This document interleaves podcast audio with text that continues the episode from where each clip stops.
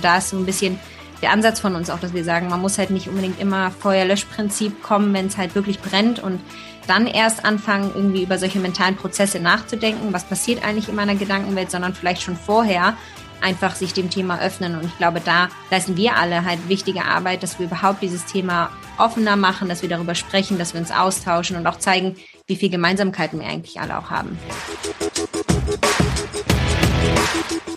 Herzlich willkommen im Pro Mind Athlete Podcast. Ich bin Patrick Thiele und bei Pro Mind Athlete helfen wir Sportlern dabei, mithilfe der besten mentalen Strategien maximal erfolgreich zu werden. Das heißt, egal ob du deine allerersten sportlichen Erfolge sammeln willst oder dich in der Weltspitze etablieren möchtest, wir supporten dich dabei.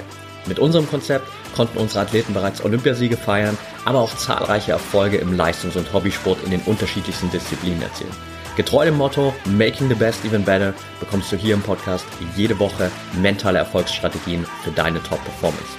Let's go!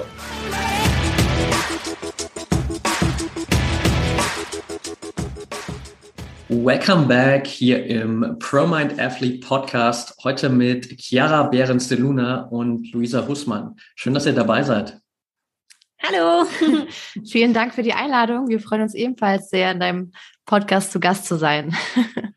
Ja, freut mich auf jeden Fall, dass ihr beiden heute hier seid. Und ich würde gerne mit so einer kleinen Mini-Fragerunde bei euch einsteigen. Normalerweise ist es immer ein bisschen sportartspezifisch, weil meistens hier ja Athleten und Athletinnen zu Gast sind. Jetzt bei euch trifft das nicht ganz so zu. Deswegen habe ich die Fragen ein bisschen abgeändert, ein bisschen abgekürzt. Aber die Grundintention ist dieselbe. Das heißt, ähm, ihr dürft einfach kurz und knapp mit vielleicht nur einem Wort oder einem kurzen Satz antworten.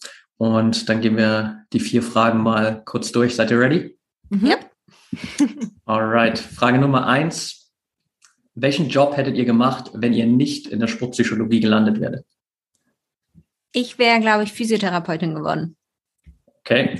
Ich wäre, also die andere Debatte zwischen Psychologie war Sportjournalistin, also Fußballreporterin. okay, spannend. Frage Nummer zwei. Welche Sportart verfolgt ihr beiden selbst am meisten? Fußball. Ja, also ich auf jeden Fall auch Fußball. Okay. Eine Sache, für die ihr jetzt gerade besonders dankbar seid. Also ich bin sehr dankbar für den Schritt äh, in die Selbstständigkeit, den wir vor drei Monaten gegangen sind, ähm, dass wir den Mut hatten, diesen auch zu gehen und bin auch sehr dankbar für die Erfahrung. Ich schließe mich da einfach an. Perfekt. Alright, letzte Frage an euch beide auf einer Skala von 1 bis 10. Wie wichtig ist der Kopf für den Erfolg? 10. 10. wir wären ja schlechte Sportpsychologinnen. Wenn ich jetzt sagen würde 1. Wenn wir was anderes sagen würden. Okay, perfekt. Dann sind wir quasi auch mit der kleinen Fragerunde schon durch. Ab jetzt dürft ihr euch natürlich bei jeder Frage gern äh, so weit austoben, wie ihr wollt. Und äh, ich würde gern einsteigen mit einem kleinen Gedankenspiel, weil ich glaube, viele da draußen äh, haben immer noch so ein bisschen Schwierigkeiten auch zu verstehen, was ist Sportpsychologie eigentlich? Und dementsprechend wäre meine erste Frage, wenn ihr das einem sechsjährigen Kind erklären müsstet, was Sportpsychologie ist, was würdet ihr dann sagen? Das ist eine gute Frage. Also ich würde ansetzen, ich meine, jedes Kind kann, glaube ich, trotzdem was anfangen mit Sportlern. Ähm, und ich würde sagen, wir helfen Menschen, die Sport als ihren Beruf machen, die ihr Hobby zum Beruf mach, gemacht haben, helfen wir, dass es ihnen gut geht in der Sportart und dass sie immer besser darin werden. Ich glaube, so würde das vielleicht auch ein Kind verstehen, in der Einfachheit. Müsste mal ein sechsjähriges Kind fragen. Ja, und vielleicht auch noch in ihrem Prozess zu unterstützen. Ich glaube, dass Kinder auch schon mit sechs verstehen, wenn man mal vor Herausforderungen steht oder man mal Ängste hat oder mit Druck nicht gut umgehen kann, dass man dann einen Ansprechpartner hat, mit dem man sprechen kann und dass das ungezwungen ist und freiwillig ist, dass man da einfach seine Gedanken teilen kann, weil das machen Kinder ja ungefiltert auch gerne, dass sie einfach alles erzählen, was sie erlebt haben und das sind Sportpsychologe, die auch dabei unterstützt, solche Sachen zu sortieren und vielleicht in einen Kontext zu bringen. Ja, ob ein Kind da jetzt mitkommen würde. ja, hallo. Natürlich. Ich habe das schon Vier- und Fünfjährigen erklärt. Okay, perfekt. Ich habe leider keine sechsjährigen Kinder in meinem Umfeld oder in meiner Verwandtschaft gerade. Das heißt, wenn ihr jemand von den Zuhörern da Kinder in dem Alter habt, dann dürft ihr die vergangene Frage einfach mal vorspielen und mir gerne Feedback geben im Anschluss, ob, ob das verständlich war. Ja. Ich bin gespannt auf die Antwort. Lasst uns mal, bevor wir natürlich so im weiteren Verlauf auch ein bisschen äh, detaillierter in das einsteigen, was ihr macht, einen kleinen Blick auch zurückwerfen, wie ihr beide auch zu der Arbeit gekommen seid. Nehmt uns da gerne mal kurz so ein bisschen mit, wie letztendlich so der, der Step war für euch auch wirklich dann in die Sportpsychologie.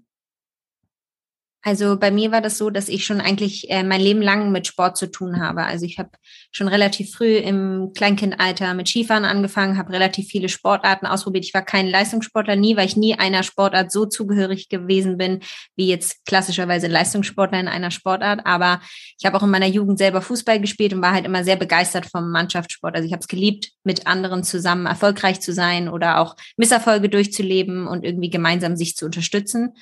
Und ähm, für mich war relativ schnell klar, schon in der Jugend, deswegen auch Physiotherapie vorhin. Äh, ich wollte auch gerne in den Sport, in den Leistungssport damit gehen, aber habe dann halt relativ schnell gemerkt nach dem Abitur, dass mich der Bereich der Psychologie auch sehr interessiert. Und ich habe dann äh, Praktika gemacht in unterschiedlichen Bereichen und habe dann bemerkt, dass äh, Psychologie eigentlich genau das ist, was, äh, was mir Spaß macht. Ich liebe es, Menschen zu helfen, äh, sie in ihren Prozessen zu unterstützen und zu begleiten und halt einfach für sie da zu sein. Und dann habe ich äh, im Bachelor Psychologie studiert in Hamburg, weil ich auch ursprünglich aus Hamburg komme. Und da wusste ich schon direkt, da hatte ich mich schon erkundigt, welche Möglichkeiten gibt es denn mit meiner psychologischen Expertise dann auch im Sport arbeiten zu können. Und da hatte ich schon im Bachelor herausgefunden, dass man Sportpsychologie als Master machen kann. Und ich habe halt lange in der Klinik nebenbei gearbeitet im Bachelor und habe halt relativ schnell bemerkt, dass Psychotherapie nicht der Weg ist, den ich gehen wollte und habe dann schon für mich von Anfang an entschieden, es gab wenige Menschen in meinem Studiengang, die sich dafür interessiert haben, vielleicht zwei, drei, die gesagt haben, Sportpsychologie ist was, was sie interessiert. Klassischerweise war es eher so Psychotherapie, Ausbildung oder halt in die äh, Arbeits- und Organisationspsychologie zu gehen.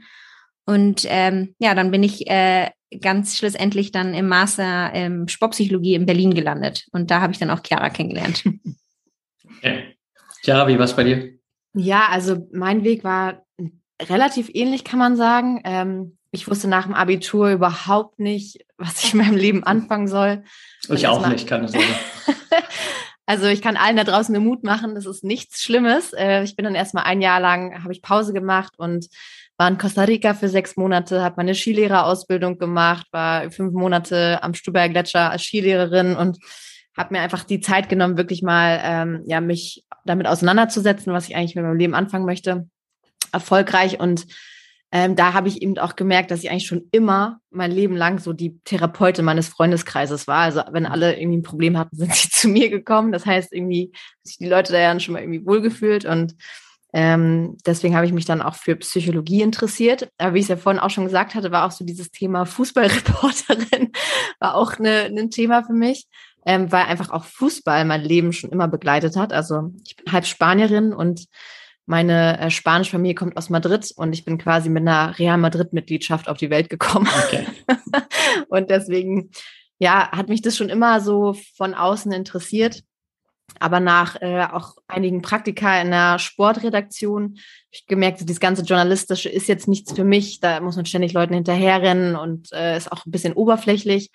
Und habe dann mich entfernt von dem Sportjournalismus und bin auch in die Psychologie gegangen, habe im Bachelor Psychologie studiert ähm, und kannte eben damals die Sportpsychologie auch gar nicht. Ne? Und das ist ja zum Beispiel, jetzt mache ich einen kleinen Exkurs, aber das ist ja auch ein Wunsch von uns, dass eigentlich in Zukunft jedes Schulkind, was in die Schule geht, weiß, dass es Sportpsychologie als Beruf gibt, mhm. weil wir uns das einfach gewünscht hätten, dann wäre schon viel früher klar gewesen, was wir mit unserem Leben machen, wenn wir gewusst hätten, es gibt dieses Fach so. Ne? Und ähm, deswegen ist uns da diese Aufklärungsarbeit an der Stelle auch so wichtig.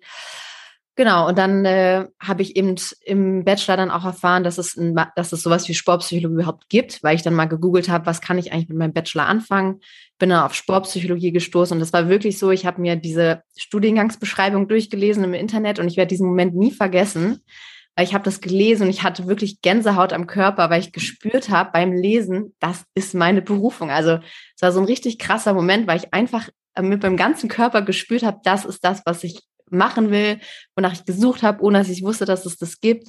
Und habe ich mich auch sofort eingeschrieben und von dem Moment an, ähm, ja, ist das auch nach wie vor meine Berufung und das, was mir einfach, was mich unheimlich erfüllt und glücklich macht. Ja.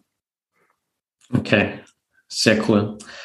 Was glaubt ihr, jetzt habt ihr das beide gerade schon so ein bisschen angesprochen, ähm, auch als ein großes Ziel natürlich von euch, warum die Sportpsychologie generell einfach noch nicht so wirklich Mainstream ist, warum eben noch nicht irgendwie jemand im, gerade so diesen Alter irgendwie vielleicht ab 16 selbst schon da, wo man sich vielleicht Gedanken macht über die spätere Berufswahl, irgendwie eine Ahnung davon hat, dass sowas überhaupt existiert. Durch die Frage oder? also ich glaube, das hängt vielleicht auch generell damit zusammen, ähm, dass Psychologie in Deutschland immer noch so stigmatisiert wird dass es immer noch ähm, damit zu tun hat, man geht zum Psychologen, wenn man krank ist, wenn man ein Problem hat, weil ich wusste auch in der Schule nicht, dass es Wirtschaftspsychologie gibt oder Medienpsychologie oder mentales Training oder Mindset-Coaches oder generell Coaches. Also sowas wird ja irgendwie gar nicht, zumindest zu unserer Zeit und so lange ist es auch noch nicht her, ähm, wurde das überhaupt nicht vermittelt. Das heißt, Psychologie war für mich immer etwas als Schülerin, ähm, so Sigmund Freud und äh, psychisch krank und Psychiatrie. Und das ist einfach das Bild, was man hat. Und dann beschäftigt man sich vielleicht auch nicht mehr damit als Schüler, ähm, weil man denkt, okay, ja, in der Psychiatrie will ich halt nicht arbeiten. Ne? Und ich glaube, das ist zum einen ein großes Problem. Das wissen wir auch, dass es in den USA ganz anders ist. Ähm, und dass sie generell dafür offener für, für diese, auch für diese positive Psychologie sind. Äh, und zum anderen ist es aber, glaube ich, auch so, dass es natürlich auch innerhalb von der Sportwelt ist es ja trotzdem auch noch relativ neu. Also es hängt ja, ist ja jetzt nicht so, dass es jetzt schon seit 30 Jahren Sportpsychologie ein mega fester Bestandteil ist des Leistungssports, sondern ähm, auch in der Welt gibt es natürlich nach wie vor diese Vorurteile, genauso wie das eben auch in der Gesellschaft ist.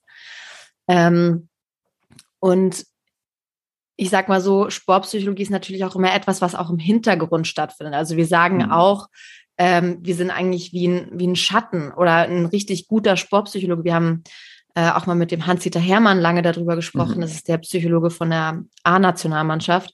Der sagt, er ist richtig erfolgreich, wenn er nirgendwo auftaucht, wenn er komplett im Hintergrund ist, wenn ähm, ja eigentlich keiner mitkriegt so richtig, dass er da ist, dann leistet er eigentlich wirklich gute Arbeit, weil dann ist er vertrauenswürdig dann zieht er im Hintergrund die Strippen, aber ein Sportpsychologe steht jetzt nicht unbedingt im Vordergrund. Ne? Und das ist natürlich beides so auch ein Grund dafür, dass man auch als Sportpsychologe jetzt nicht vielleicht äh, komplett in die Medien reingeht und offen über seine Arbeit spricht, weil das wiederum ja auch bei Spielern oder Trainern vielleicht auch falsch ankommen könnte, zu sagen, okay, sind die denn wirklich so vertrauenswürdig? Ne? Und das ist, glaube ich, ein Grund, warum auch die Sportpsychologie an sich sich selber auch immer ein bisschen im Verborgenen hält und auch vielleicht sogar ein bisschen klein hält.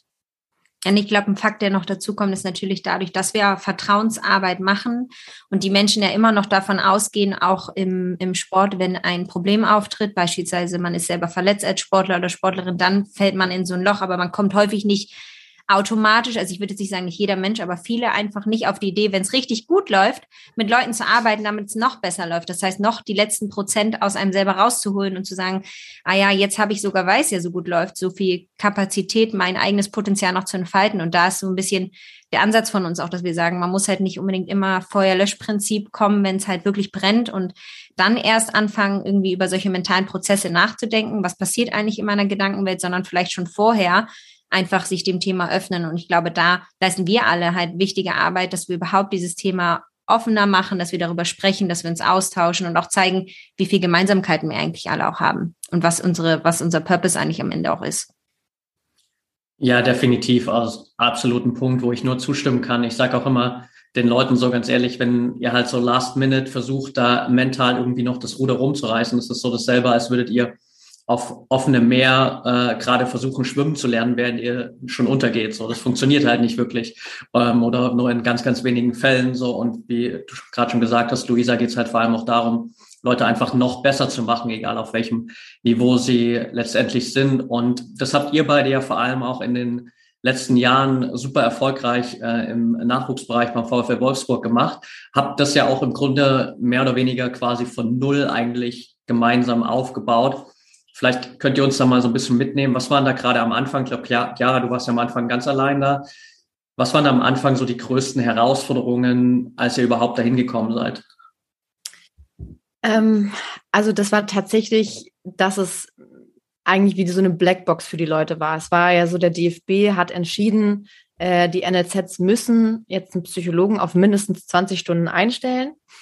Aber es ist jetzt ja nicht so, dass der Verein aufgewacht ist und gesagt hat, ey, wir wollen unbedingt einen Sportpsychologen einstellen, sondern es war halt eine Auflage. Und es war ja eher so, sie hatten halt keine Wahl, sondern sie mussten das machen. Ähm, und hatten natürlich auch überhaupt keine Ahnung, was macht eigentlich ein Sportpsychologe. Also das war wirklich dann die Situation, der Verein musste einen Psychologen einstellen, hatte aber keine Ahnung, was er von dem erwartet, weil er hatte ja keine Ahnung, was Sportpsychologie eigentlich so richtig macht. Und ich aber ja genauso, ich war frisch aus dem Master raus, bin auch in den Verein rein und hatte ja auch gar keine Erwartung, weil ich war noch nie in einem Verein und wusste ja auch nicht so richtig, was ich da jetzt genau machen soll. Klar, wir alle wissen so, man, wir haben studiert und so, aber so richtig Praxis ist dann erst, wenn man auch ins Arbeiten kommt. Und also ich habe dann schon gemerkt, dass das, dass wir uns da auch wirklich erstmal finden mussten. Und ähm, meine Hauptaufgabe bestand eigentlich wirklich in dem ersten halben Jahr, mir einen Überblick zu verschaffen. Weil ich habe dann auch relativ schnell gemerkt, man kann nicht einfach Schema XY, was wir jetzt gelernt haben in der Sportpsychologie, auf jeden Verein überstülpen, sondern jeder Verein hat ja nochmal eine eigene Kultur, hat eine eigene, ein eigenes Organigramm, hat eigene Themen. Und man kann auch nicht in jedem Verein die gleichen Dinge tun als Sportpsychologe. Ne? Das heißt, für mich war erstmal ganz wichtig zu verstehen, wer ist der VfL Wolfsburg, wie läuft hier das NLZ, da steckt natürlich auch ein Konzern mit VW dahinter, das ist auch nochmal speziell. Und äh, das bestand wirklich darin, erstmal alle kennenzulernen, mit allen Spielern zu sprechen, mit allen Trainern zu sprechen, mir einen Überblick zu verschaffen. Und dann habe ich nach einem halben Jahr dann auch gesagt, pass auf, ich habe mir jetzt, ich weiß jetzt, wie es hier läuft. Ähm, ich habe jetzt einen Eindruck und ich kann einfach nur sagen, wenn, wenn wir es hier richtig machen wollen, annähernd richtig, dann brauche ich noch jemanden, weil alleine ist das utopisch, sechs Mannschaften zu begleiten äh, und sechs Trainerteams, also kann ja jeder, das geht ja gar nicht auf die Rechnung. Ne? Also dann war es auch im Endeffekt so, dass das erste Jahr nur von Feuerlöschprinzip geprägt war und ich war überall und nirgendwo. Ich war bei keiner Mannschaft so richtig dabei. Äh, ich habe immer nur Brände gelöscht. Aber wie du schon sagst, da waren wir schon längst äh, auf dem Atlantik und war im freien 800 Meter tief, also hat nicht wirklich viel gebracht. ja. Ja, ich finde das immer noch eigentlich crazy, dass da so ein Verein ist, und da ist ja jetzt der VfL Wolfsburg auch äh, nicht allein, der seit Jahren bei den Männern fester Bestandteil der ersten Bundesliga ist, der mit den Frauen eine der besten Mannschaften in ganz Europa stellt und äh, trotzdem so dieser sportpsychologische Part noch so komplettes Neuland ist, wo man sich eigentlich denkt, also wenn es jemand haben müsste, dann ja wohl eigentlich diese Vereine. Ja, aber wie gesagt, das ist, äh, das ist halt noch extrem neu und äh, auch ja im Profifußball ähm, wirklich noch nicht lange verankert. Also klar, es gibt so ein paar Namen, die man halt kennt, wie Hans-Dieter Hermann, ähm, Lothar Linz oder Andreas Malowitz. Das sind so ähm, unsere Professoren, die dann halt schon ein bisschen unterwegs sind, aber alles halt, wie gesagt, schon sehr im Verborgenen. Es wurde auch nicht darüber kommuniziert und ähm, und in den NLZs ja schon mal gar nicht. Also es gab auch überhaupt keine Erfahrungswerte, wie sieht so eine Arbeit eigentlich im NLZ dann aus, ne? Und ich glaube auch so eine konstante Arbeit. Ich glaube schon, dass es immer mal ab und zu halt Menschen oder Sportler oder Sportlerinnen gab, die mal mit beispielsweise Coaches gearbeitet haben, aber auch darüber wurde ja nicht gesprochen. Das heißt, unsere Arbeit war ja nie transparent. Die Menschen haben sich nicht darüber ausgetauscht, weil keiner so richtig wusste, was machen die denn da. Man konnte es auch nicht richtig angucken. Also man konnte ja auch nicht bei uns in unserer Arbeit zu Beginn sehen, okay, wie machen die das denn? Weil natürlich unter Vertrauensarbeit sitzen dann die Leute nicht dabei. Das heißt, die Trainer haben sich natürlich gefragt, wie arbeiten die denn? Was machen die denn? Bei einem Physiotherapeuten können die sehen, okay, der hat die und die Übung gemacht, das und das ist die Diagnose. Und man sieht den Prozess der Entwicklung am Körper. Aber natürlich zu sagen, zu sagen, hey, ich schicke dir jetzt mal einen Spieler, mach den besser, weil der funktioniert gerade nicht. So ein ganz klassisches äh, Ding, dann äh, kannst du ja nicht sagen, ich habe das und das gemacht und jetzt mhm. läuft das wieder. Zumal in den meisten Fällen äh, wussten ja die Trainer gar nicht, mit welchen Spielern wir arbeiten. Das ja. heißt auch so ein bisschen die Frage, wie wird denn eigentlich der Erfolg eines Sportpsychologen gemessen? Oder war, mhm. woran wird der gemessen? Das ist natürlich immer super schwierig, weil alles passiert unter dem Deckmantel Schweigepflicht. Und äh, das ist auch mal geil. Wir arbeiten, keine Ahnung, elf Sitzungen mit einem Spieler, der war schon weg vom Fenster. Irgendwann trainiert er bei den Profis mit und alle und keiner weiß, dass wir mit dem gearbeitet haben. Und ähm, und dann Und dann denken die Trainer, ach, wäre mein Flankentraining, das war, das war entscheidend oder so. Aber dann gehen wir natürlich nicht hin und sagen, ja, Moment mal, ne? Also mhm. das, dafür muss man dann halt einfach Abstand nehmen, ne? Das ist irgendwie, ähm, ja, ja, ich glaube auch genau, die, ja, ich glaube auch genau dieser Erfolg, dass man den nicht so richtig messbar machen kann und auch nicht vielleicht nicht muss. Ich glaube, das muss noch diese Akzeptanz muss noch geschaffen werden, dass es nicht messbar gemacht werden muss in dem Moment sofort, dass man nicht sofort sagen muss, es muss wie beim Athletiktraining oder bei einem Physiotherapeuten messbar gemacht werden, sondern es zeigt sich halt längerfristig. Also unser Ansatz in unserer Arbeit war auch im NEZ zu sagen, wir wollen präventiv arbeiten. Wir wollen jetzt nicht permanent damit beschäftigt sein, nur Brände zu löschen, sondern wir wollen Menschen was an die Hand geben, dass sie am Ende selbstständig gut mit Problemen oder Situationen umgehen können. Und das braucht halt Zeit. Wir können nicht innerhalb von einer Woche sagen, jetzt haben wir alle ausgebildet und alle kennen sich in ihrer Persönlichkeit, sie wissen, wo sie gerne dran arbeiten wollen. Das ist ja utopisch. Auf jeden Fall, ja. Jetzt habt ihr schon gesagt, so gerade das erste Jahr oder die Anfangszeit war so ein bisschen äh, einfach viel wirklich nur Probleme bekämpfen, akut und noch nicht wirklich so auch eine konkrete Umsetzung. Wie lange hat es da auch gedauert, so für euch intern auch das Vertrauen aufzubauen? Weil ich glaube auch gerade für die Spieler ist natürlich so, ich kenne das selbst auch so von mir aus der Vergangenheit, so in so einem Fußballverein, egal auf welchem Level so, da redet halt auch jeder mit jedem so. Und äh, ich glaube, gerade so für die jüngeren Fußballer ist es wahrscheinlich dann auch nochmal so eine Überwindung zu sagen, okay, ich habe da wirklich jemanden, mit dem kann ich über alles reden, ohne dass ich Angst haben muss, dass die Person danach zum Trainer geht und sagt so, hey, du, pass mal auf hier, die Nummer 11, der ist nicht so richtig äh, gerade mental da, setz ihn mal lieber auf die Bank. Also uns war es halt von Anfang an wichtig, wir haben halt von der U14 angefangen, über das Thema halt aufzuklären und haben halt auch gesagt, dass es äh, für uns wichtig war, von Beginn an die mit dem Thema in Kontakt zu bringen. Und unser Ansatz war auch nicht nur, wir sitzen im Büro wie die klassischen Psychologen und warten darauf, dass junge Jugend-Nachwuchsspieler auf uns zukommen und sagen, hey Luisa, hey Kara, ich habe da was, worüber ich mit dir reden möchte, sondern eher der Ansatz, dass wir auch sichtbar waren. Also wir waren mit auf den Trainingsplätzen, wir waren mit bei Spielen. Wir haben uns halt eher als Art Puzzlestück gesehen und gesagt, äh, wir wollen euch unterstützen, wir wollen die Trainer mitentwickeln und mit unterstützen und dementsprechend auch sichtbarer sein und nicht die Erwartungshaltung zu haben, dass junge äh, Nachwuchsspieler halt auf uns zukommen, sondern auch eher da zu sein und zu sagen, hey, und auch in Kontakt zu treten. Wir haben natürlich auch durch den VfB Wolfsburg das äh, gehabt, wir haben Mittag gegessen gemeinsam, wir haben uns gesehen. Das war halt irgendwie, irgendwann wurde es dann auch normaler an dem Punkt und nicht mehr dieses, diese, diese Sorge und Angst, die man vielleicht dann hatte am Anfang, äh, was Psychologen überhaupt machen. Und ich fand dann auch schon, dass ähm, so, also gerade in den ersten Gesprächen, also als ich dann noch alleine war, habe ich wirklich mit jedem Spieler einmal gesprochen und habe es dem halt auch erklärt, ähm, dass sie dann, also dann kam wirklich Fragen, und du sagst auch nichts dem Trainer? Ich so, nee, ich habe Schweigepflicht, du kannst, du kannst mich verklagen, wenn äh, ich das, und dann das habe ich den halt versucht wirklich zu erklären. Ich so, das ist mein Job. Also sobald du das Gefühl hast, dass ich mit irgendjemandem rede, dann habe ich ein richtiges Problem. So, ne? Und das war einfach nur mal wichtig, das zu sagen. Das haben wir wirklich in den Workshops anfangs gesagt, in den Einzelgesprächen. Und dann war, haben wir auch wirklich gemerkt, dass die Spieler diesen Raum auch genutzt haben. Also, ähm, dass sie auch wirklich dankbar dafür waren, so in unserem Büro, das verlässt die vier Wände nicht und, und einfach wirklich über alles einfach auch sprechen konnten. Ne? Und das war für uns dann natürlich auch eine Wertschätzung, weil wir dann gemerkt haben, okay, die vertrauen uns an der Stelle dann auch wirklich. Ne? Mega gut, ja. Jetzt ist ja so ein Teil der Part, sag ich mal, wo ihr wirklich vielleicht so in einem geschlossenen Raum äh, mit den Spielern Spielerinnen seid. Der andere ist der draußen auf dem Platz, so wie ihr schon gesagt habt, dass ihr auch wirklich dann präsent seid beim Training. Wie kann ich mir das vorstellen, so gerade diese Trainingsimpulse, wenn ihr dann mittendrin seid, ist es dann doch immer so, dass ihr euch dann mal wieder gezielt so die Spieler, die ihr, mit denen ihr arbeitet, einfach kurz rausnehmt, ihnen ein paar Impulse mitgibt. Wie läuft das dann für euch ab?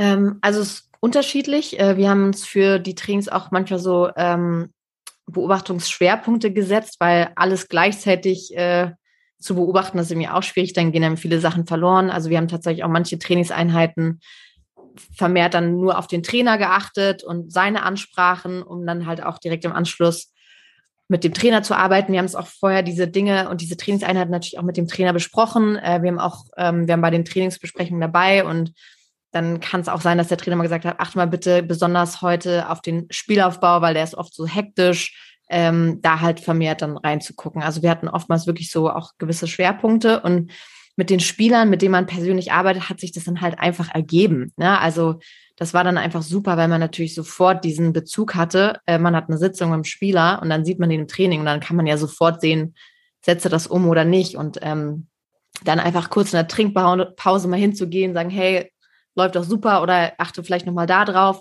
Das sind dann so mini kleine Impulse, die aber eine mega große Wirkung haben, als wenn man das abseits vom Platz irgendwie in einer extra, extra Sitzung ähm, bespricht, weil die Jungs selber dann auch gleich diesen Kontext hatten. Ne? Und das, äh, damit haben wir echt, echt gute Erfahrungen gemacht, wirklich mit auf dem Platz zu sein, mit ähm, wirklich zu beobachten, auch zu hören, was sprechen die Jungs. Auch diese Zeit vorm Training ist ja auch irgendwie immer ganz interessant. Also bis der Cheftrainer dann wirklich alle zusammenholt, wer macht sich mit wem warm, so dann ähm, bolzen die ja auch einfach immer so ein bisschen rum und oder spielen Eckchen oder was auch immer. Und da waren so Dynamiken zu beobachten, die für uns ja auch total relevant sind. Ne? Inwiefern habt ihr da auch so, sage ich mal, mit dem kompletten Team gearbeitet, so ich nenne es mal jetzt so an dem an dem Mindset des Teams zu arbeiten, ähm, was ja vielleicht so ein bisschen auch auch Aufgabe des Trainers ist, klar, da irgendwie so das Team-Mindset auszubilden. Inwiefern hattet ihr da auch die Möglichkeit, so mit dem ganzen Team zu arbeiten oder war es wirklich fokussiert dann äh, punktuell auf einzelne Spieler?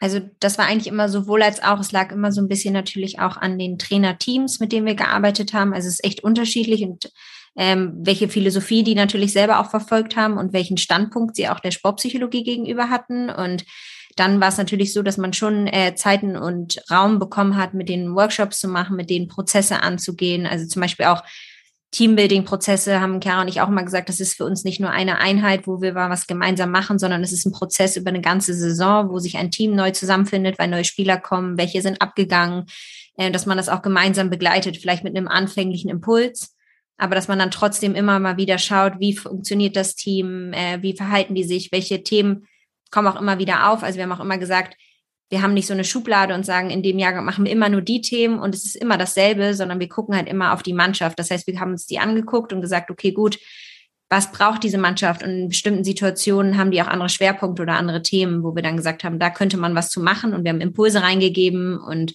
dann geschaut, äh, inwieweit das dann natürlich von den Jungs oder so angenommen wurde.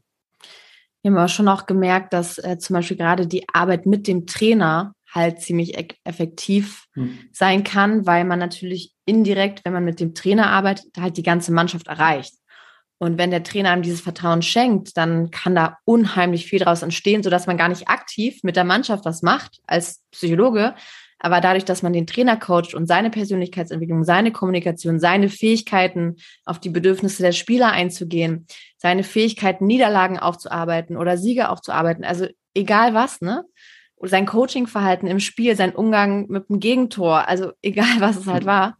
Ähm, und wenn wir da das Vertrauen vom Trainer hatten, haben wir gemerkt, kann so der Effekt auf jeden Fall eigentlich am allergrößten sein, weil dann erreichst du wirklich die ganze Mannschaft, dann bist du nicht darauf angewiesen, dass alle 25 Spieler zu dir ins Einzelcoaching kommen, weil ganz, ganz viele Probleme, die oftmals Spieler haben, dadurch dann auch automatisch verschwinden, wenn der Trainer sich halt eben auch diese Mühe macht und ähm, versucht, den Spieler nicht als Objekt oder als Schachfigur in seinem System zu sehen, sondern wirklich als Menschen mit gewissen Bedürfnissen und so weiter. Wie groß war da so erfahrungsgemäß für euch die, die Bandbreite der Offenheit bei den Trainern für eure Arbeit? Ich würde sagen, so 60, 40. also Nein, äh, also wir, wir konnten mit allen Trainern arbeiten. Äh, mit jedem Trainer ist die Arbeit ein bisschen unterschiedlich. Also ich weiß jetzt auch beim DFB zum Beispiel ist meine Arbeit jetzt auch wieder anders als äh, beim VfL und ich war vorher bei den Mädels beim DFB, da war die Arbeit auch anders. Also unsere Arbeit ist sehr trainerabhängig und mit jedem Trainer konnten wir unterschiedlich arbeiten. Ähm, andere Sportpsychologen, die jetzt zuhören, würden jetzt vielleicht auch sagen, wie, äh, ihr, ihr sagt dem Trainer was und ihr seid auf dem Trainingsplatz. Also jeder sieht das ja natürlich auch ein bisschen anders. Ne? Und wir haben einfach für uns festgestellt, wir wollen ganz nah dran sein. Äh, wir wollen auf dem Platz stehen. Wir wollen ähm, da so ein, wie so, auch so eine Art Trainerflüsterer ein bisschen fungieren, so hart gesagt. Ähm, weil wir gemerkt haben, das macht uns einfach am meisten Spaß. Aber es würde jemand anders vielleicht auch komplett anders sehen. Ne? Und sagen, nee, äh, Sportpsychologie ist eher beim pädagogischen Bereich angesiedelt und gar nicht beim sportlichen Bereich. Gibt es ja auch NLZs, wo die Psychologen halt über den Pädagogikbereich angestellt sind. So. Ja, sicherlich beides natürlich absolut seinen, seinen Stellenwert, wobei ich äh, vollkommen auch so euren Punkt nachvollziehen kann, weil meiner Meinung nach gerade so das wirkliche Wachstum für die Spieler natürlich auch in den Momenten auf dem Trainingsplatz passiert. So, es ist halt immer noch mal was anderes, ob ich in einem geschlossenen Raum mit jemandem sitze oder in einem Zoom-Call mit jemandem sitze und über gewisse Herausforderungen spreche oder ob ich dann halt wirklich mittendrin bin und noch tausend andere Sachen um mich herum passieren und ich dann vielleicht alles wieder vergesse, was ich vorher besprochen habe. Dementsprechend äh, ist natürlich dann nochmal umso wertvoller von außen nochmal einen Impuls zu bekommen, einfach nur so einen kurzen Reminder, hey, das und das kannst du vielleicht noch besser machen, weil ich dann halt wirklich in dem Moment was verändern kann, wo ich gerade wirklich diese Herausforderung habe und ich mich nicht nur so mental da reinversetzen muss. Mega gut. Nächste Frage, die ich äh, für euch noch habe. Ich weiß, es ist immer so ein bisschen schwer natürlich runterzubrechen, ähm, aber ihr habt da jetzt in den vergangenen Jahren mit wirklich super vielen Spielern gearbeitet. Gibt es so zwei, drei, ich nenne es mal Top-Herausforderungen, die ihr vielleicht immer wieder gesehen habt, wo ihr gemerkt habt, so gerade in dem Alter NLZ, sind das einfach Herausforderungen, die immer wieder auftauchen? Also ich glaube, ein Punkt, der mir sofort eingefallen ist, ist äh, die starke Identifikation mit der Aufgabe, also mit ihrer Aufgabe als äh, Fußballspieler jetzt in dem Fall. Also wer bin ich eigentlich abseits des Platzes? Was passiert mit mir, wenn ich verletzt bin? Äh, wer bin ich dann? Und so ein bisschen so das Thema Identität. Also erst recht über den Prozess über viele Jahre zu gucken, ich bin an einem Nachwuchsleistungszentrum, ich habe beispielsweise einen starken linken Fuß oder ich habe mega, ich mache die mega Flanken, keine Ahnung und wer bin ich eigentlich noch darüber hinaus? Und das sind so Themen, die sind mir sehr häufig aufgekommen, wo ich gesagt habe, das ist etwas, wo wir auch reingegangen sind und gesagt haben, das ist etwas, was wir mitgeben wollen, dass man mehr ist als das, was man tut. Und ähm, das war auf jeden Fall ein Thema, was mir sofort gekommen ist. Also war jetzt natürlich nicht so, dass der Spieler zu uns kommt und sagt, hey, nee. ich will mal herausfinden, wer ich eigentlich bin. Ne? Mhm. Also so war das nicht. Das darf man jetzt nicht falsch verstehen, sondern die Themen, mit denen sie gekommen sind, hatten halt aber alle was damit zu tun. Also oftmals war es zum Beispiel, man ist irgendwie drei, vier Mal in Folge nicht im Kader. So. Dann kommt natürlich automatisch so eine gewisse Existenzangst auf. Oder jemand verletzt sich und ist mit dem Kreuzbandriss ein Jahr raus. Sofort existenziell für die, ne? weil die natürlich abseits vom Fußballer überhaupt nicht wissen, wer sie sind, was sie können, was sie mit ihrer Zeit anfangen sollen. Und diese Themen, die sind natürlich damit gekoppelt. Die haben so eine starke Identifikation, dass sie denken, ohne Fußball sind sie nichts wert. Und diese Themen, nicht im Kader sein, verletzt zu sein, ähm, nicht zum DFB wieder eingeladen zu werden. Das sind halt immer wieder so Sachen, die automatisch gekoppelt sind mit dieser Existenzangst. Und deswegen kann man das auf jeden Fall wirklich auch sofort sagen als übergeordnetes Thema. Es hängt halt einfach sehr viel dann damit zusammen. Oder halt natürlich auch, wenn wir jetzt Richtung U19-Alter gehen, ja schon richtig existenziell. Was mache ich eigentlich mit meinem Leben, wenn sie merken, äh, es wird jetzt vielleicht doch nichts mit dem Traum des Fußballers, was ja nun mal die harte Realität ist, dass das bei 97 Prozent der Fall ist. Ne? Mhm. Das dürfen wir halt auch nicht vergessen. Und deswegen war wirklich viel, ähm, ja, viel damit gekoppelt. Okay, spannend. Zu dem Identitätsthema habe ich gerade noch eine spontane Frage. Inwiefern findet ihr, hat sich das auch nochmal, gerade so in dem jüngeren Alter, wo es noch nicht darum geht, okay, ähm, was mache ich mit meinem Leben, wenn es jetzt nicht klappt, sondern eher, wenn ich in dem Alter bin, ich definiere mich jetzt komplett über den Fußball, weil ich äh, werde ja irgendwann auch Profifußballer und auch vollkommen noch drin bin. Inwiefern hat sich das nochmal verstärkt durch den Einfluss von Social Media eurer Meinung nach? Ja, auf jeden Fall, auf jeden Fall sehr stark. Also ähm, es kam dann halt auch immer noch so Antworten. Wir haben auch mal so gefragt, wer ist eigentlich dein Vorbild? Und früher waren es natürlich die ganz Großen. Und jetzt hat man immer wieder auch häufiger, ja, Mukoku, ne? Das ist natürlich einer, der ist gleich alt und hat es aber in dem Alter mega weit geschafft. Und ähm, das ist natürlich durch Social Media, weil die sich natürlich auch alle gegenseitig folgen. Die kriegen mit, ey, der hat einen Ausrüstervertrag, der hat einen Ausrüstervertrag. Mhm. Und es wirkt ja auch viel unerreichbarer, weil sie durch diese, durch Social Media eine ganz andere Nähe auch zu diesen Leuten haben. Ne? Die denken, ja, das ist ja so einer wie ich, mach mein Handy auf und dann sehe ich den. Das ist wie ein Kumpel von mir, den ich direkt danach sehe. Und Deswegen ähm, glaube ich definitiv, dass Social Media da einen mega krassen Impact drauf hat. Ja, und auch erst recht bezüglich der Realität. Also sie vergleichen sich dann, die machen sich dann selber Druck an die Situation und haben die Erwartungshaltung an sich selber. Und früher, jetzt ohne Social Media, wäre das, glaube ich, es ist einfach eine andere Art und Weise des Vergleichs und der Konkurrenz in dem Moment. Es sind aber auch nicht nur Social Media, sondern es wird halt ja auch immer früher. Also mhm. Berater stehen halt beim U10, U11-Spiel und wollen die da dann schon unter Vertrag nehmen, weil mit 15, 16 kriegen die den gar nicht mehr, weil dann ist er schon woanders unter Vertrag. Oder Nike, Adidas, dadurch, auch durch Social Media, dadurch, dass sie durch die Influencer, die brauchen ja gar keine Werbung mehr machen, wenn ein 17-Jähriger mit irgendwie 50.000 Followern postet, dass er monatlich Nike-Schuhe bekommt, ist, hat es für die, für die Zielgruppe ja einen viel größeren Effekt, als wenn sie jetzt anfangen müssen, wie machen wir jetzt Marketing für 17-Jährige? Und äh, dementsprechend wird das halt immer früher, dass diese Jungs angesprochen werden von Nike oder Adidas oder von einer großen Berateragentur, muss man sich mal auch mal vorstellen, was macht das dann mit dem Jungen? Mhm. Und ähm, dann erweckt es natürlich den Eindruck, wenn man halt in der U15 einen Ausrüstervertrag hat, eine mega große Berateragentur im Hintergrund hat, Stammspieler ist beim VfL Wolfsburg, vielleicht noch beim DFB eingeladen wird zu Lehrgang, ja, dann denkt er natürlich, dass er Profi wird. Ja, ja, krasser Kontrast, wenn man das eben vergleicht mit dem, was ihr gesagt habt, so, ähm, so 97 Prozent der, der Spieler schaffen es am Ende tendenziell nicht wirklich in den Profifußball und auf der anderen Seite wird ihnen halt schon immer früher das Gefühl gegeben, hey, du, you made it, du hast es eigentlich schon geschafft, so. Und äh, dann kommt irgendwann vielleicht so der, der harte Moment, wo man er erkennt, so, hey, die Realität sieht doch anders aus. Ähm, du warst vielleicht mal für die letzten paar Jahre auf einem guten Weg, so, da hat es von vielen Seiten den Eindruck, dass es so ist, aber jetzt ist halt doch Schluss damit, so. Und von daher ist gerade natürlich, glaube ich, da in der Übergangsphase auch nochmal diese Arbeit unglaublich wertvoll. Jetzt haben wir super viel über eure Zeit so beim VfL gesprochen. Ähm, ich will natürlich gerne auch mit euch noch ein bisschen über das sprechen, so was die letzten Monate bei euch passiert ist. Ihr habt euch jetzt selbstständig gemacht ähm, mit dem neuen Jahr, euch dementsprechend auch so natürlich nochmal geöffnet für viele neue Sportarten. Inwiefern könnt ihr jetzt vielleicht auch schon sagen, so dass ihr aus dem Fußball heraus, aus den Erfahrungen, viele Parallelen auch ziehen könnt zu anderen Sportarten, je nachdem, wie viele Erfahrungen es da jetzt auch für euch schon gab in den drei Monaten.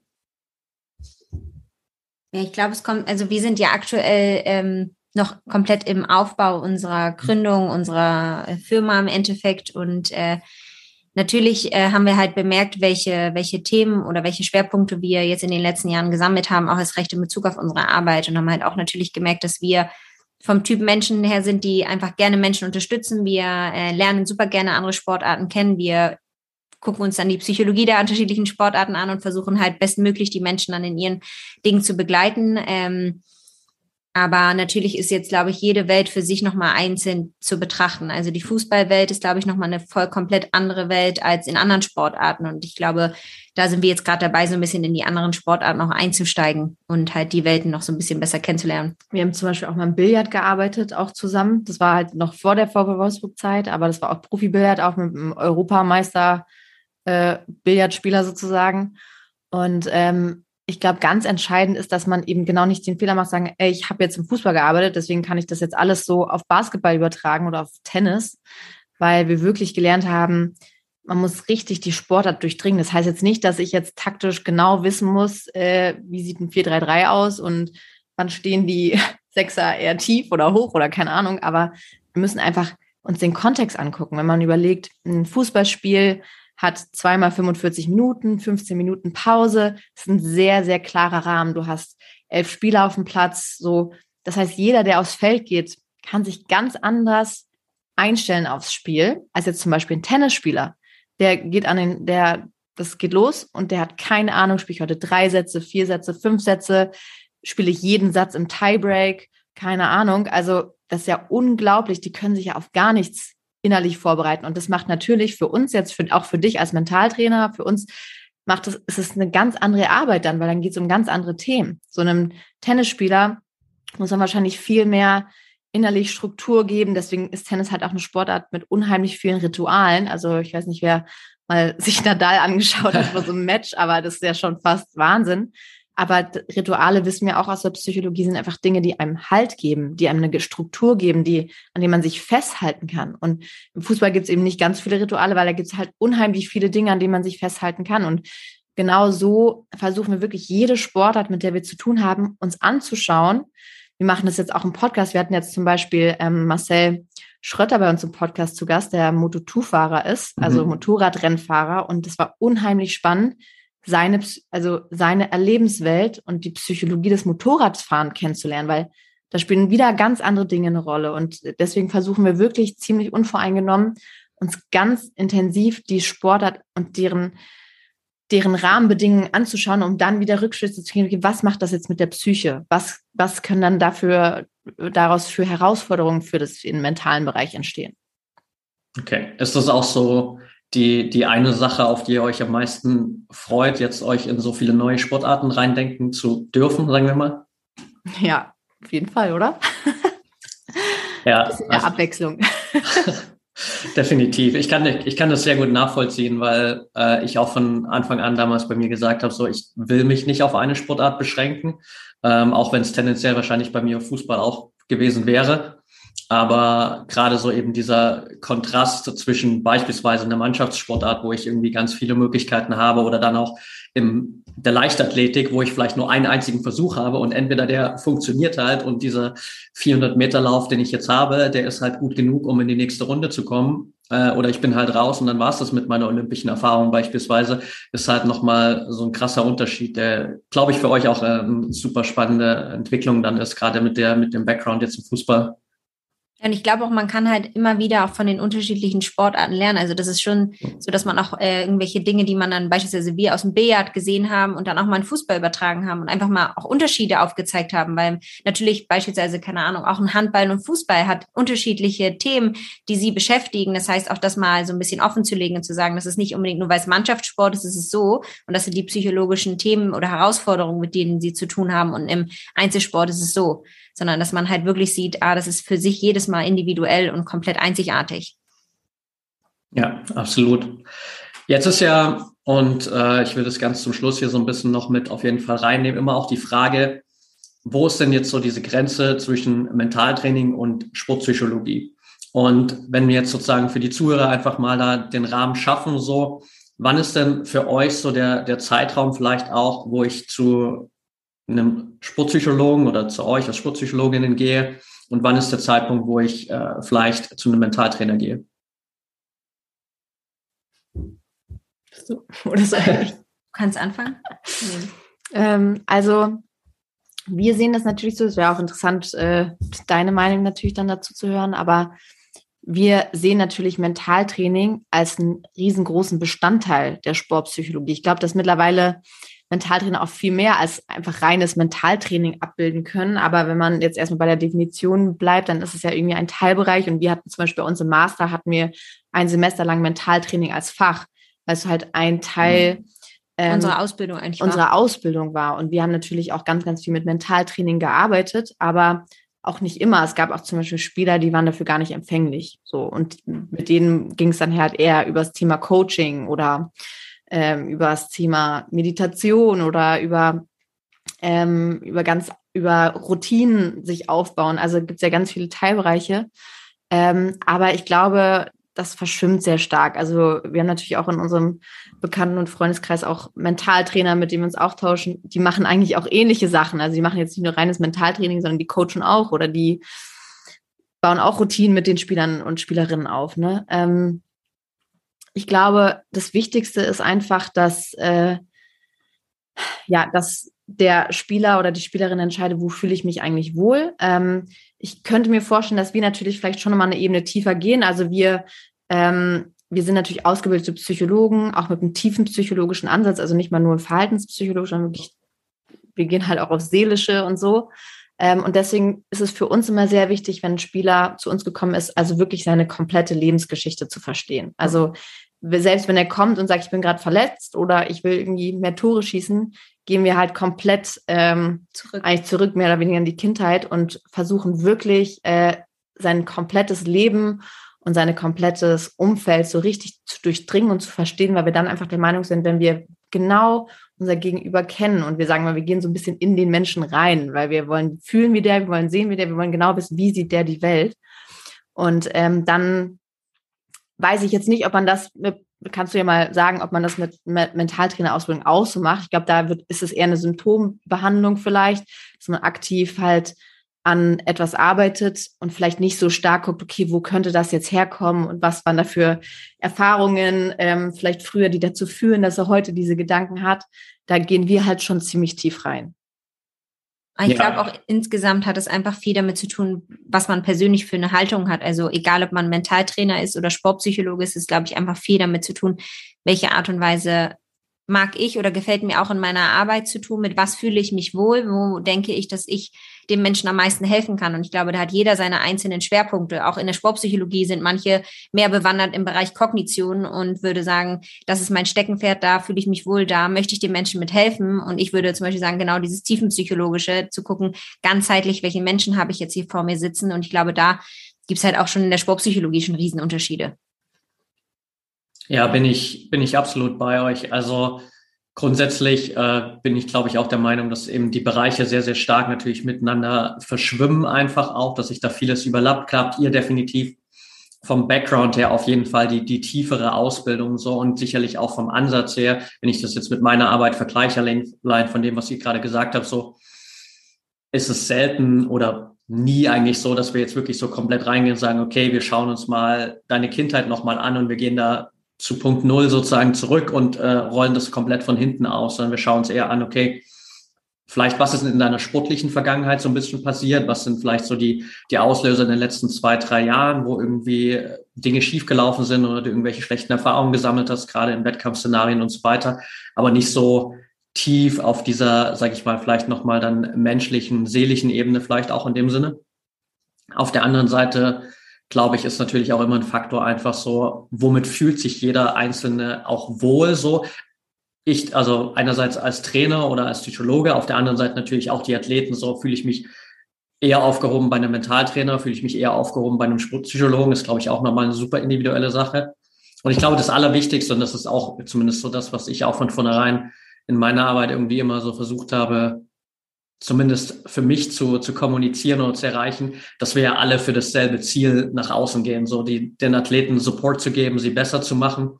Und ich generell einfach kein Freund bin so von dieser Ellenbogengesellschaft, so von wegen, okay, wir müssen jetzt sagen, sind jetzt die Sportpsychologen besser oder sind die Mentaltrainer besser, sondern am Ende haben wir alle ein gemeinsames Ziel, so die Athleten besser zu machen oder ihnen äh, zu helfen, so wirklich so komplett in ihre eigene Leichtigkeit zu kommen und ihre Ziele zu erreichen. Und äh, von daher glaube ich auch gerade auf äh, großer Ebene deutschlandweit gesehen noch auf jeden Fall eine große gemeinsame Aufgabe. Und das ist auch tatsächlich meine vorletzte Frage, die ich an euch habe. Ähm, mit eurer Erfahrung, die ihr jetzt so gesammelt habt, was würdet ihr sagen, darf sich aus sportpsychologischer Sicht im deutschen Nachwuchsbereich im Sport noch verändern? Ich würde trotzdem nochmal, wenn es okay ist, nochmal kurz auf die letzte Frage eingehen, weil ein Punkt, der echt noch ganz wichtig ist, loszuwerden ist. Ähm, klingt jetzt natürlich so mit Kindheit und so, dass wir auch wie so Psychotherapeuten sind, aber ganz entscheidend ist natürlich auch, sobald wir trotzdem merken, also wir sind keine Psychotherapeuten, sobald wir merken, ein Spieler hat ein schwerwiegenderes Problem oder da gibt es vielleicht depressive Züge oder so, sind wir natürlich verpflichtet, den abzugeben. Und da hat uns aber, glaube ich, auch unsere psychologische Ausbildung geholfen, sowas auch vielleicht früher zu erkennen, diese Anzeichen, weil wir natürlich mhm. In dem Bereich auch ausgebildet sind, das aber nicht behandeln dürfen. Und da haben wir auch immer sehr verantwortungsvoll, ähm, sobald es in die Richtung ging, auch äh, Kollegen gehabt, diesen Psychotherapeuten oder Kinder- und Jugendtherapeuten, wo wir gesagt haben, pass auf, ähm, das machen wir jetzt nicht mehr, das ist nicht in unserer Verantwortung. Also das wollte ich auf jeden Fall nochmal noch mal dazu sagen. Ja, gut, guter Punkt, absolut. Ja. Wichtig, ja. Und das äh, ist ja für dich genau dasselbe wahrscheinlich. Also. Absolut, ja, definitiv. Ich glaube, äh, zu der Frage, die du eben hattest, bezüglich, äh, was in der Sportpsychologie jetzt vielleicht in den nächsten Jahren noch äh, passieren soll oder was wir uns wünschen würden, ist, glaube ich, schon, dass eine, was heißt eine Normalität, aber eine Sichtbarkeit eintritt, dass es nicht jedes Mal so ist, dass sich ein Sportpsychologe oder ein Mentaltrainer, der irgendwie neu in einen Bereich kommt, sich ein quasi neu positionieren muss, sondern es wirklich konzeptionelle Arbeit dahinter gibt. Es gibt eine Idee dahinter, ähm, es gibt ein Fundament und es gehört irgendwie auch dazu. Das ist nichts, nichts Sonderbares, nichts Neues, es hat keine Sonderrolle mehr, sondern es ist wie eine Art, wirklich, wie wir am Anfang auch gesagt haben, Puzzlestück. Wir wollen halt unterstützen, wir wollen die Menschen, den Menschen helfen in ihren Themen und dass es nicht jedes Mal so ist, dass ein Sportpsychologe oder Mentaltrainer irgendwo neu reinkommt und sich quasi neu beweisen muss, sondern dieses Beweisen halt nicht mehr da ist, sondern es eher wie eine Art, dass das einfach dazugehört und es nicht mehr dieses Neue ist am Ende auch. Und ich finde auch den Punkt wichtig, den du gerade genannt hast, dass wir wegkommen müssen von dieser Ellenbogengesellschaft, die ja irgendwie im Leistungssport so ist. Und ich sehe schon, dass es sich teilweise auch dann auf, auf die Sportpsychologen auch überträgt oder Sportpsychologen versus Mentaltrainer, wie auch immer. Ich glaube, je enger wir halt auch zusammenrücken und uns unterstützen, desto mehr Energie und Kraft haben wir ja auch nach außen und äh, desto mehr können wir auch helfen, dieses Feld auch sichtbar zu machen, was du ja auch durch deinen Podcast machst, was wir auch durch unseren Podcast machen, auch einen Weg zu finden, ohne eben diese Grenzen der Schweigepflicht zu überschreiten, unser Feld sichtbar zu machen, nahbar zu machen auf eine, auf eine lockere Art und Weise, als jetzt irgendwie ein Professor, der in seinem Kämmerchen sitzt und irgendwie sein Leben lang forscht, sondern wir sind halt an der Praxis dran. Ähm, und ich glaube, das ist halt äh, ganz wichtig, dass wir so Dinge machen wie heute, dass wir hier zusammenkommen ähm, und einfach über unsere, unser Fach sprechen. Ne? Ja, yes, absolut, sehe ich auch so. Jetzt habe ich doch noch eine Frage, die mir gerade noch eingefallen ist. Äh, die müssen wir unbedingt noch kurz mit reinschieben. Und zwar ähm, so von allem, was ihr gesagt habt ähm, und was ich bisher so einfach von euch auch aufgeschnappt habe, seid ihr, glaube ich, auch einfach zwei Menschen, die unglaublich viel lernen und unglaublich viel Spaß daran haben, sich weiterzubilden, permanent auch immer wieder. Was sind gerade Bereiche, in denen ihr beiden euch weiterbildet oder dazulernt? Also ich glaube, ein wichtiger Punkt, in dem wir gerade, wir machen gerade eine Ausbildung noch zum, zur Organisationsentwicklung oder systemischer Organisationsentwicklung, um auch einfach die Prozesse, die wir natürlich systemisch ganzheitlich mit Spielern oder Spielerinnen gemacht haben, halt auch für Organisation, also für gesamte Organisation mitzuschauen, wie macht man das, ähm, wie unterstützt man Organisationen, ihre eigenen Werte, Kultur etc., mal einen Ist-Zustand sich anzuschauen und dann vielleicht auch zu schauen, wo wollen wir als äh, Organisation am Ende vielleicht auch hin oder wer wollen wir sein oder was ist unser Warum. Ähm, ja, und auch auf jeden Fall, was wir durch die Gründung gemerkt haben, sind natürlich auch so Themen, die einen selber betreffen. Ne? Also beispielsweise Blindspots, was sind Themen, die einem schwerfallen, äh, an solchen Themen halt auch zu arbeiten. Natürlich wir sind Coaches, wir sind Psychologen, äh, Mentaltrainer, aber natürlich haben wir auch unsere eigenen Themen, an denen wir immer permanent arbeiten und wachsen, weil wir können natürlich nicht nur erwarten von unseren Coaches, ja, entwickel dich persönlich weiter, sondern das machen wir halt auch tagtäglich. Das heißt, wir durch unsere Gründung haben neue Herausforderungen, die wir im Angestelltenverhältnis nicht hatten. So Themen und äh, das sind auch Sachen, womit wir uns jetzt halt aktuell natürlich viel beschäftigen. Okay, sehr cool. Dann letzte Frage, die ich auch all meinen Interviewgästen immer stelle. Grundsätzlich dreht sich natürlich letztendlich im Sport nach außen hin dann doch immer alles um Erfolg. Und das ist das, woran natürlich irgendwie äh, Vereine, Spieler, Trainer gemessen werden. Aber am Ende haben wir letztendlich irgendwie doch von Erfolg alle eine individuelle Definition. Was bedeutet Erfolg für euch, Chiara und Luisa? Also für mich persönlich ähm, bedeutet Erfolg, jeden Abend äh, ja, ins Bett zu gehen und in den Spiegel zu gucken und zu wissen, ich habe halt nach meinen Werten gehandelt. Ähm, ich habe, manchmal ist das natürlich schwierig im Haifischbecken Fußball, äh, weil das natürlich, ja, es ist halt ein krasses Geschäft. Und als Psychologe bin ich auch ehrlich, kommt man da auch manchmal an seine Grenze mit seinen Werten, ne? weil am Ende, wir wollen natürlich immer Menschen helfen und Menschen begleiten, egal ob die jetzt super erfolgreich sind oder Nummer 30 sind im Kader. Ähm, und für mich war jeder Tag erfolgreich, indem ich bewusst sagen konnte, ey, ich habe heute alles dafür getan, meine Werte, nach meinen Werten zu handeln, äh, jedem Menschen, dem ich begegnet bin, irgendwie was Gutes zu tun und zu helfen. Ähm, und für mich mit diesen Entscheidungen, die ich halt an dem Tag getroffen habe, halt auch gut. Ja, ich glaube, also ist bei mir an dem Punkt ähnlich und natürlich auch ähm, Erfolg in dem Sinne, dass wir natürlich schon auch mit unserer Gründung und so weiter die Idee dahinter hatten, das Thema einfach sichtbarer zu machen. Und für mich ist nicht der Erfolg am Ende, dass ich meine, irgendwo schon ein bisschen der Wunsch oder der innere Antrieb, dass das einfach sichtbarer wird, dass es irgendwie mehr dazugehört in der Gesellschaft, dass man mit Mentaltrainern, Sportpsychologen arbeitet und es nicht mehr so versteckt ist, sondern es einfach irgendwie dazugehört. Und das ist für mich schon eine Form des Erfolges, wenn ähm, die Menschen einfach gerne mit dem Thema arbeiten oder sich gerne über das Thema austauschen. Okay, sehr cool. Danke euch. Last but not least, für all diejenigen, die gerne so ein bisschen mehr von euch erfahren wollen, die äh, vielleicht auch mit euch zusammenarbeiten wollen, was sind die besten Optionen, um sich mit euch zu connecten? Also ähm, ihr könnt uns gerne eine E-Mail schreiben an info at unlimityourself.com, also yourself mit UR geschrieben. Ähm, und natürlich auch immer gerne über Instagram. Wir haben einen Instagram-Kanal, äh, den heißt auch Unlimit Yourself. Ja. Ja. Ich habe gerade überlegt, ob da noch ein Strich oder ein Punkt ist, nee. aber ich glaube nicht. ähm, genau, und da freuen wir uns wirklich auch immer mit. Äh, Über unsere Website noch. Ja, also einfach immer mit den Leuten in Kontakt zu kommen. Wir freuen uns einfach immer riesig, wenn, ja, wenn sich Menschen für das Feld auch interessieren und ähm, freuen uns immer, wenn sich Menschen bei uns auch melden. Okay, perfekt. Ich packe das auf jeden Fall auch alles nochmal in die Show Notes, so dann ist es auch egal, ob da noch ein Punkt oder ein Strich irgendwo doch drin, drin war. Also von daher nach, ja.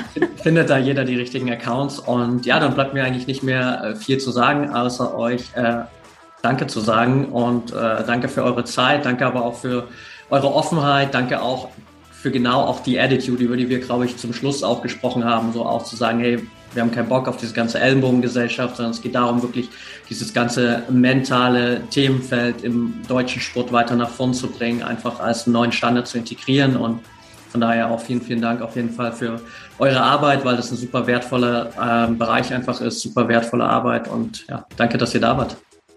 Danke dir. Tausend Dank, dass du uns eingeladen hast. Ähm, dein Podcast war schon immer auch so eine kleine Vorbildfunktion für uns. Wir mit unseren zwölf Folgen sind so ein bisschen langsamer, langsamer unterwegs, aber deswegen ist es eine super große Ehre, da dann tatsächlich auch mal eingeladen zu sein und mit dir über diese Themen zu sprechen. Also vielen lieben Dank an dich. Sehr gern. Hat mich auf jeden Fall gefreut, hat Spaß gemacht und dann wünsche ich euch noch eine schöne Woche. Macht's gut. Dir, Dir auch. auch. Ciao.